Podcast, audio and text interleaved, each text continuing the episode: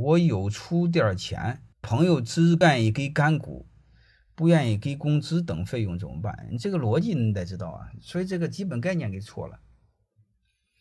第一，你想成为他的股东，他不想给你股东，给你干股也没问题，好吧？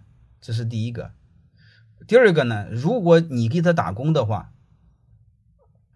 你给他打工，他不给你工资是不可以的。他不给你工资，他吃亏。为什么？因为他不给工资就可以不考勤嘛，不考勤你爱来呃来，不爱来不来嘛。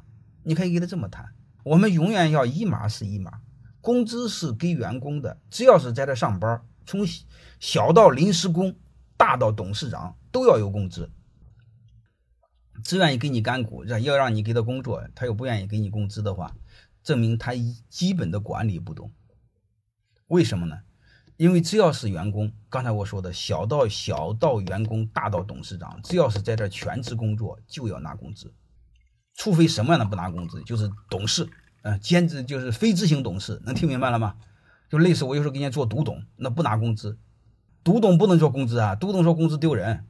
别人说给你工资多少，我说人家独董，我我就马上我就很恼火，因为工资是给员工的，我不是你的员工，我是你的独董，独董是给津贴的。就像公司的顾问似的，顾问是拿的是顾问费，能理解了吧？只要是员工，就要拿工资，没什么可商量的。所以这种你要跟他谈这个事儿。